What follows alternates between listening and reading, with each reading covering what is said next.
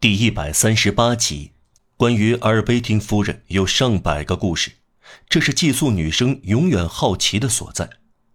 在小教堂里有一个讲台，大家叫做牛眼，因为讲台只有一个圆窗，即牛眼窗。阿尔贝汀夫人在这里参加日课，她习惯独自一个人，因为这个讲台在第二层。从这里可以看到布道师或主祭，这对修女是禁止的。一天，讲台上站着的是一位年轻的高级教士德罗昂公爵先生，法兰西贵族院议员。1815年，作为德莱昂亲王，是红色火枪手军官。1830年，任红衣主教和被商颂大主教，后来去世。德罗昂先生是第一次在小皮克普斯修道院讲道。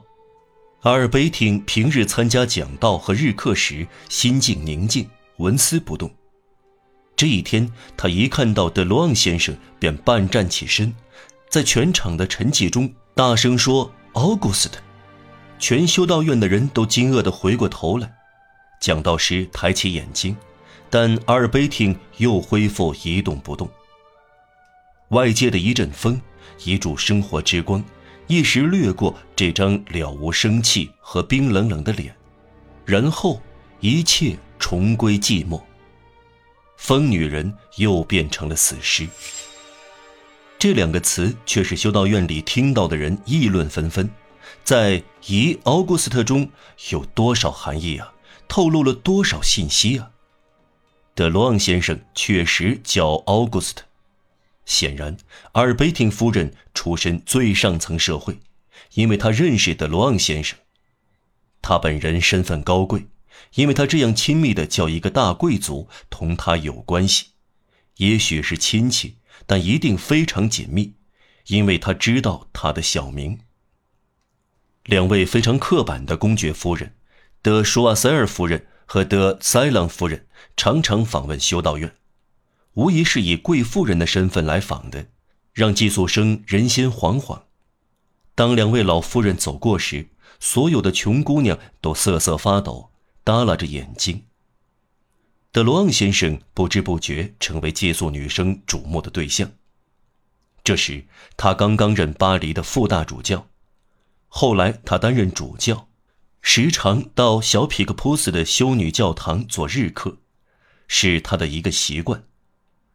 由于有闭记帷幕，年轻修女一个也看不到他。他声音柔和，有点尖细，他们终于能听出和分辨出来。他曾是火枪手，人们说他很风雅，很会打扮，漂亮的栗色头发做成发卷垂落在脑袋四周。他扎一根华丽的黑色宽腰带，黑道袍裁剪得极为精美。他占据了十六岁的少女的想象。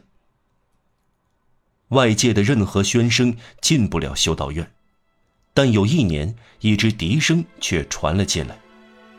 这是一个事件，当时的寄宿女生还记忆犹新。吹笛的人就在附近，笛子总是吹奏同一支曲子，曲调非常古老。我的泽图贝，来主宰我的心灵吧。白天，大家听到了两三次。姑娘们听了几小时，有选举权的嬷嬷惊慌不安，脑子开动起来，惩罚像雨点落下。这样持续了几个月，寄宿女生多多少少都爱上了这个不认识的笛子手，人人都想成为泽托贝。